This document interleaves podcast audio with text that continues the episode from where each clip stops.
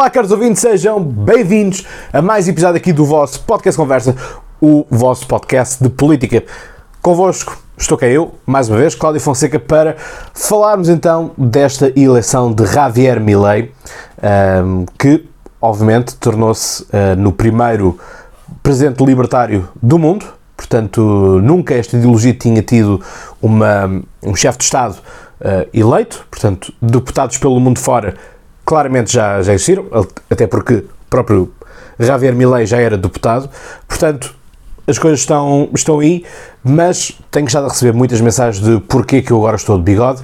Enfim, isto não é uma questão estética, porque, enfim, eh, convenhamos, o bigode está em desuso. E foi justamente esta frase, o bigode está em desuso, que dois amigos num bar na Austrália, em 2003, tiveram a ideia de lançar então o Movember. Portanto, estavam no bar a falar, enquanto o mustache, o bigode, estava em desuso.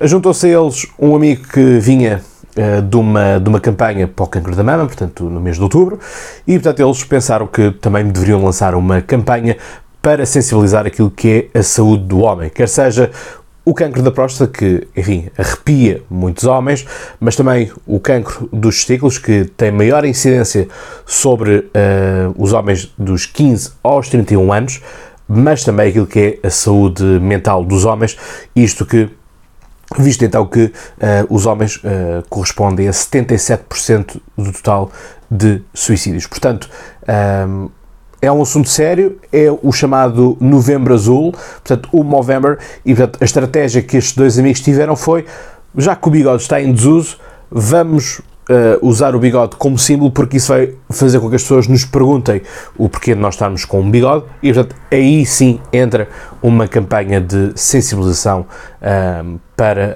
uh, as questões da saúde masculina. Portanto, se nós nos movemos pelo cancro da mama com com objetivo, claro, e com, com sentido, porque continua a ser um cancro uh, que felizmente vai matando menos, mas ainda mata muitas mulheres e que muitas mulheres o têm ao longo da sua vida uh, e em alguns casos até mais do que uma vez, infelizmente. Uh, e alguns homens também acabam por ter também essa, essa incidência. Vamos também juntar esforços por aquilo que é também a saúde masculina que também está em causa, porque a saúde é de todos e para todos. Hein? Frase bonita, acho eu. Bonito também seria deixares o teu like aqui no canal do, do YouTube e subscreveres, mas também ires ao Spotify e ires à Apple Podcasts para deixares lá então as tuas 5 estrelas. Portanto, no Spotify já recuperamos aquilo que era a nossa classificação. Uh, a Apple Podcast está a ser um bocadinho mais difícil de recuperarmos.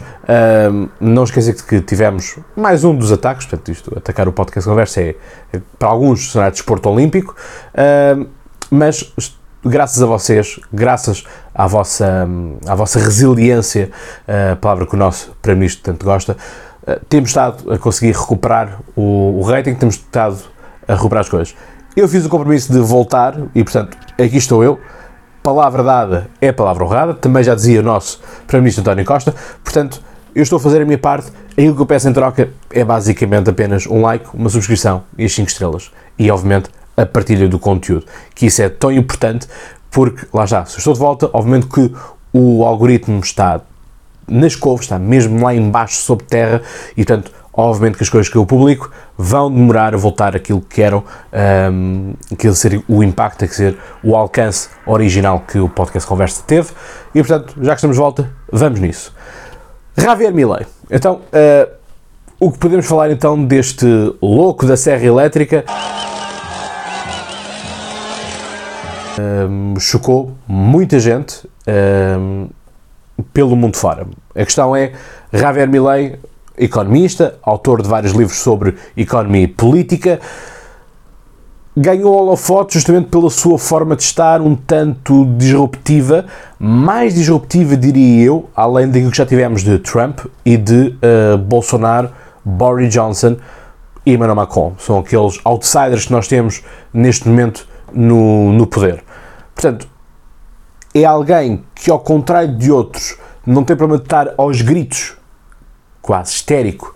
Uh, Están perdiendo la batalla cultural los zurdos de mierda. Por primera vez se ven acorralados los zurdos de mierda. Uh, numa entrevista, coisa que nós não vemos, vemos obviamente o Trump, o Bolsonaro, uh, Boris Johnson a exaltarem-se em, em, entrevistas, mas não aos pontos de estarem aos berros, porque eu quase certeza que, que, que sei que na regi devem ter estado sempre a subir e a baixar o volume, uh, porque senão seria inentendível em casa, portanto uh, o microfone talvez não teria a compensação para suportar aquilo tudo, portanto o som estaria estourado. Portanto, é alguém que tem este tipo de comportamento nas câmaras, porque uma coisa é ter um comportamento nos rallies, nas, nos comícios.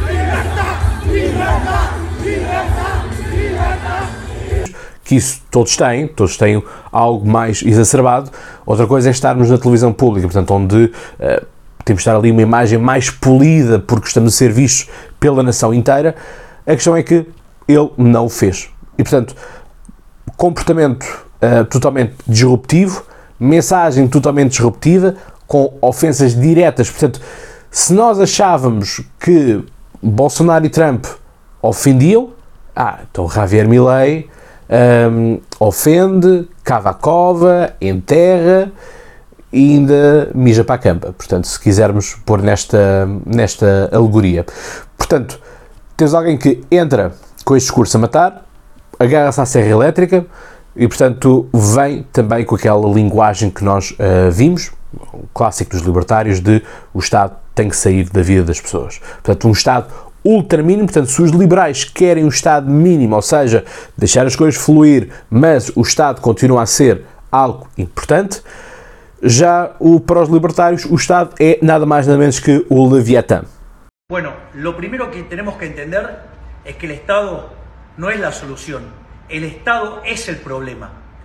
E em breve vou-vos falar do que é, é o Leviatã e qual é que é o livro do Leviatã. Portanto, se obviamente te suscitou curiosidade, podes ir ler, sugiro a leitura, mas depois irei falar dele também aqui uh, no, no podcast.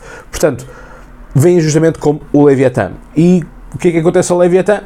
É para matar, não é? Portanto, não há outra forma uh, de o dizer. Social, afuera! Agora, obviamente que há aqui ideias que todos nós aceitaremos, uh, haverão outras que hum, estaremos todos muito céticos. A questão aqui, um, que eu acho que toda a gente aceitaria, seria a baixa de impostos. Reparem, nós estamos a falar de uma Argentina que está praticamente falida, não é? Portanto, já vai para aí no seu 11 pedido de resgate financeiro ao FMI. Um, isto quando olhamos para trás no tempo e a Argentina no século XIX era um país que fazia inveja a muitas potências europeias, a nível do PIB e tudo mais. Um, portanto, foi também a altura que os portugueses voltaram para o, para o Brasil para se enriquecer também. Portanto, é uma altura em que a América Latina prosperava de uma forma uh, larga e, portanto, que muitos olharam para o mercado uh, América Latina uh, para irem lá buscar, fazer investimentos, para ir trabalhar e receber dividendos e depois voltarem para para a Europa e, portanto, aquilo que nós temos, assim, à cabeça que me deixa um pouco desconfortável em relação a isto, é nada mais nada menos que a extinção do Banco Central. Ora, os bancos centrais, nós aqui na Europa falamos, obviamente, do Banco de Portugal, e falamos sobretudo à cabeça aquilo que é o Banco Central Europeu, que é o responsável pela emissão de dívida, é o responsável pela emissão de moeda, portanto, aquilo que é, vamos chamar, a regulação do, um, daquilo que podemos dizer o mercado um, e sobretudo a questão da moeda basicamente. E portanto isto é um cargo muito importante. Ser governador de um banco, um, do Banco Central, quer seja nacional, quer seja então à escala europeia, é uma um, é um cargo de enorme responsabilidade e de enorme importância. Nós vimos isso, inclusive, quando o Mário Centeno passou a ser governador de Portugal e fez a vida negra uh, a Costa, porque justamente o governo central deve ser um contrapoder, deve ser um check and balance uh, para aquilo que é o governo que está instituído. Reparem, imaginem o que é que seria, estamos no tempo dos escudos, temos um Pedro Nuno Santos como uh, Primeiro-Ministro e, portanto, toca de imprimir moeda. Ora, o governador de Portugal tem que ser responsável e dizer calma, porque isso vai nos prejudicar a nós. Portanto, é sempre alguém que está ali a fazer o, o check and balance e fazer uma, chama, uma chamada à terra daquilo que poderão ser políticos que nada sabem sobre economia, porque lá está, a questão é mesmo essa. Não, nem todos os políticos têm que saber tudo sobre economia, não têm que ser experts em economia. Ajuda, porque obviamente terão, do ponto de vista do debate, algo mais, um, algo mais a acrescentar aquilo que é a generalidade dos outros, porque de resto um, as coisas vão funcionando desta mesma maneira. Portanto, esta, para mim esta questão da, do Banco Central Europeu e depois deixar do, do Banco Central Argentino ser extinto, abrir espaço às criptomoedas, a mim é algo que me deixa um tanto inseguro. Uh, mas pronto, cá estamos nós, pagámos o bilhete para ver, agora vamos ver também como é que isto funciona. Porque lá está, uma coisa sem ser experimentada, sem ser feita, fica apenas no campo da utopia, da ilusão. Portanto, não sabemos se isto funcionar não vai desencadear um aumento um, dos movimentos libertários pelo mundo fora. Enfim, vamos ver como é que tudo isto funciona. Daquilo que é a ciência política, temos de estar sempre de mente aberta para ver como é que as coisas funcionam. Obviamente que há ideologias que já experimentámos e já sabemos o que é que funciona e o que é que não funciona, portanto, isso aí está claro, clarinho. Agora, vamos ter que experimentar o, o que, é que como é que é a forma de estar de um libertário, uh, que certamente não é a mesma forma de estar de um socialista, muito menos de um comunista e também muito mais extremado daquilo que seria um verde liberal. Portanto, vamos ver, pagamos o bilhete para ver, vamos ver como é que tudo isso uh, vai funcionar. Depois temos aqui a questão da dolarização. A dolarização da, da, da economia eu consigo entender e aqui pode-se fazer na América Latina um semelhante àquilo que acontece neste exato momento com o Equador, porque a questão é, nós se vamos trocar euros, um, um, o euro não, não, é um bom exemplo, mas imaginem, por exemplo, os turcos. Os turcos uh, fazer uma conversão da lira turca, portanto, a lira turca também está pelas horas da morte, uh, uma conversão de lira turca para um, a, moeda, a moeda argentina, os pesos. Uh, o que é que isto iria nos dar? Ia nos dar aqui uma conversão de lira turca para euro, euro para, um, para, para, para a moeda argentina. Ora, se nós conseguimos fazer diretamente para o dólar, é algo que é aceito por todo o mundo. O dólar é a moeda mais estável que nós temos e, portanto, seria um descanso para muita gente, seria um descanso para muitas um, empresas, porque não tinham que estar a ver dia a dia, hora após hora, se, um, se fica, se compensa, se não compensa, se subiu, se baixou o valor. E portanto, com o dólar é algo que nós conseguimos, no mundo dos negócios, fazer acordos mais fáceis, conseguimos fazer as coisas muito mais facilmente. Portanto, isto para mim um, funciona desta mesma maneira. Não me choca, já foi feito. Há muitos países, então na, um, no, nos chamados países do terceiro mundo, uh, temos muitas, muitas economias com o dólar, portanto, seria apenas mais uma a juntar-se. E se isso realmente trouxer algum tipo de segurança, porque estamos. É que nós precisamos de entender uma coisa, que é, nós estamos a falar da Argentina, que está com 120, 140% de inflação, e temos 40% da população é pobre. 40%.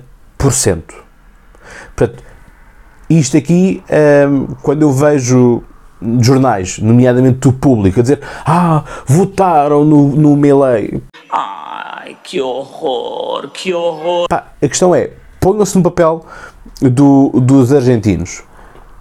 Está tudo no caos. O peronismo vem, não sei quantos anos, reformulado, com novos rostos, novas caras. Os principais peronistas e o, e, não quiseram avançar para as eleições. Kirchner não quis ir, o Macri tinha estado antes, também não quis ir. Ou seja, ao contrário de Portugal, que toda a gente quer ir para Primeiro-Ministro, na Argentina estavam todos, não, não, podes ir tu, podes, claro que queres ir, eu não quero, eu dou-te o meu apoio, tu vais. É isto que nós queremos? É que isto é realmente triste de ver um país em que a sua classe política afunda o país e depois não vai limpar a, a porcaria que fez, para não usar outra expressão. Não é? Portanto, as coisas são mesmo assim. Um, e portanto, esta, este, este ponto aqui para mim da dolarização, para mim, não tem qualquer tipo de, de problemas.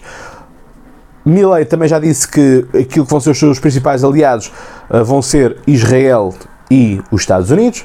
Enfim, Israel não consigo perceber muito bem porquê, não sei se é apenas uma questão de situação, uh, mas o porquê de, de, de, escolher estes dois Estados. Uh, os Estados Unidos percebe-se, claro, porque também se vai fazer uma dolarização, convém que haja uma boa, um bom acordo entre, entre os dois países. Um, agora, obviamente que isto parece, para aqui eu agora coloco-me aqui no lado da esquerda, uh, isto parece ser assim uns flashbacks uh, de Washington, não é? Portanto, um, e portanto isso é algo que muitos não estarão contentes porque isso fazia parte da sua própria agenda, libertar a América Latina de Washington um, e portanto isso, isso é algo que vamos ter que ver como é que, como é que vai funcionar. Outras frases que também marcaram muito foi a questão de não negociarei com uh, a China, nem negociarei com o Brasil, chamando inclusive ao Lula de comunista, corrupto uh, e mais uma série de, de adjetivos. Um, verdade ou mentira? Não me parece que ele tenha dito alguma mentira. Uh, agora, ele também, antes desta frase, é preciso nós entendermos uma coisa, que é, ele não vai negociar nada porque ele vai livrar-se de todas as uh, companhias nacionais. Portanto, aquilo que é o petróleo, aquilo que é a energia, uh, aquilo que são os mídias, ele diz que se vai libertar disso tudo. Portanto, o governo não deve ficar com mão uh, nestes, nestes recursos, nestas empresas, não é? Agora, se as empresas privadas quiserem negociar, não está escrito em lado nenhum que não o possam fazer, até porque isso é o livre mercado a funcionar. A única coisa que temos do lado da China é que temos um, um capitalismo de Estado, não é? Portanto, ou seja, nós dizemos, ah, mas a, a China é comunista e está no mercado capitalista e consegue ganhos enormes, portanto, comporta-se como, como tal. A questão é que é o capitalismo de Estado, ou seja, é o Estado que usa, o Estado chinês, neste caso, usa as regras do capitalismo para seu proveito, sendo que todas as empresas chinesas que estão têm a mão uh, direta, portanto, não é mão visível, mão direta daquilo que é o governo chinês. Portanto, daí uh, haver tantos problemas com uh, as, as dinâmicas da segurança, aquilo que são as preocupações da recolha de dados, etc., etc., que nós temos vindo com um crescendo por aí fora. E, portanto, ele não vai negociar, não, portanto, não, à partida não irá um, reunir-se com estes dois países, eh, Brasil e China. Também não quer fazer parte dos BRICS, porque justamente os BRICS, nós olhamos para, a composição dos BRICS e percebemos quem é que lá está e quais é são os dividendos um, que, ali, que ali se fica uh, e se retira. E depois há aqui uma vontade de sair do Mercosul que é partilhada pelo Uruguai. A questão é, sair do Mercosul é sair do mercado comum e é sair de uh, um negociador comum à escala mundial. Portanto, isto aqui para mim não me parece ser uma coisa muito interessante, uh, porque estar a fazer acordos bilaterais neste mundo que corre, um, ehm, não sei até que ponto uh, as coisas funcionarão, porque lá está, quando tudo corre bem, tudo corre bem, quando corre mal, convinhamos ter aquele apoio, aquele sustento um, ehm, ao lado. Portanto, daí eu gostar também muito da União Europeia, porque a União Europeia realmente dá-nos aqui uma outra segurança do ponto de vista económico uh, e de transações que, uh, de outra forma, Portugal estaria numa situação muito, muito delicada. Portanto, temos esta questão. Agora vocês podem dizer, bom, mas agora o Milley uh, chega, faz e acontece? Não. O sistema argentino é um sistema uh, bicameral, portanto temos aquilo que é a Câmara dos Deputados e depois temos o Senado os dois fazem, tal como nos Estados Unidos, o chamado Congresso. Portanto, eh, nós olhamos para, hum, para, para, este, para este Congresso e o que nós temos é uma vida muito complicada para a Milley. Portanto, nós olhamos para o Senado, que é composto por 72 uh, senadores, com mandatos para 6 anos, sendo que eles, uh, um terço de cada, um terço do Senado troca a cada dois anos. Portanto, dois anos, elege-se um terço, elege-se outro. Portanto, para quê? Do ponto de vista do papel, o, a composição argentina seria muito aliciante, seria muito interessante para uh, um, uh, um verdadeiro amante da ciência política e que gosta dos, uh, das formas de check and balances para mim, daquilo que eu estive a estudar, daquilo que eu estive a ver ao longo deste, destes últimos dias, realmente a Argentina tem um sistema fantástico daquilo que é a imposição da democracia, uh, porque justamente tem estes, uh, este, ou estes seis anos de mandato, sendo que vão rodando uh, o terço em cada dois anos, mas cumprindo, obviamente, estes seis anos, portanto vai renovando-se, isso é importante porque reparem, um Congresso, uma Câmara dos Deputados, um Parlamento não é igual ao longo de seis anos. Se o Parlamento, quando eleito no dia 1, passados 4 anos ou 3 anos, já não reflete aquilo que são as vontades populares, aquilo que são as sondagens, imagina então no caso de 6 anos. Portanto, isso aí, um, obviamente, tem as suas implicações. Na Câmara dos Deputados, com 257 deputados, uh, o sistema funciona também igual. Portanto, mandato de 4 anos, com rotação uh, a cada 2 anos. Portanto, isso aí é o que nós temos. Uh, portanto, no caso, no caso de Milley, apenas tem seus representantes diretos no, no, no, na Câmara dos Deputados e, portanto, onde ele próprio estava, e, portanto, com uh, três, de, três deputados ali uh, eleitos. Portanto, é a informação que está-nos uh, disponibilizada. Portanto, obviamente que três no meio de 257 não, uh, não resolvem rigorosamente nada, não sustentam rigorosamente nada. Portanto, obviamente que Milley pode vir com este tipo de discurso e depois tem duas opções. Como existe esta rotação a cada dois anos, um, ehm, quer seja no Senado, quer seja no, uh, na Câmara dos Deputados, ele pode, durante um período de tempo, estar-se a fazer de vítima, ou seja, dizer eu quero mudar a Argentina, eu quero dar um novo rumo à Argentina, simplesmente estes zurros, é? estes zurdos, uh, é, como ele, como ele chamava, não estão a ajudar. Sim, porque isso efetivamente vai acontecer. Portanto, obviamente que haverão coisas que um, a esquerda não vai abdicar daquilo, daquilo que conquistou, daquilo que garantiu para o seu establishment. Agora, um, isto vai entrar aqui um pouco em choque, porque Javier Milei aparece-nos como um antissistema e quer acabar com as caixas de política. A questão é, ele próprio é um político. Agora resta-nos saber quanto tempo é que ele vai uh, ficar como político, como é que ele vai negociar as coisas, porque ele vai ser obrigado a negociar tanto no Senado como na Câmara Baixa, na Câmara dos Deputados, a negociar, porque de outra forma ele não vai conseguir implementar os seus, um, ehm, os seus uh, ideais. Até porque a Câmara dos Deputados, um dos poderes que tem, juntamente com o Senado, é destituir o um, ehm, Presidente. Portanto, por isso é que eu vos estou a dizer que ele talvez vá fazer o papel de vítima para forçar a esquerda a cometer os erros, para depois convocar novas eleições, quer seja para deputados, quer seja para, para, para presidente da Argentina, e fazer uma limpeza daquilo que é o atual, um, o atual um, Parlamento, aquilo que é o atual cenário político. Tal como nos dizia Frank Underwood, se não gostas da, da mesa, vir à mesa. Portanto, nada mais do que isto a acrescentar. Uh, espero que vocês tenham gostado deste, deste episódio. Digam também nos comentários aquilo que vocês acham. Uh, eu respondo sempre e, portanto, estamos aqui. Eu agradeço imenso a vossa companhia e é sempre um gosto estar aqui convosco. Então, até ao próximo episódio e, como eu costumo dizer, e vocês estão, já sabem, mais de cor, até lá tenham boas conversas. Um abraço.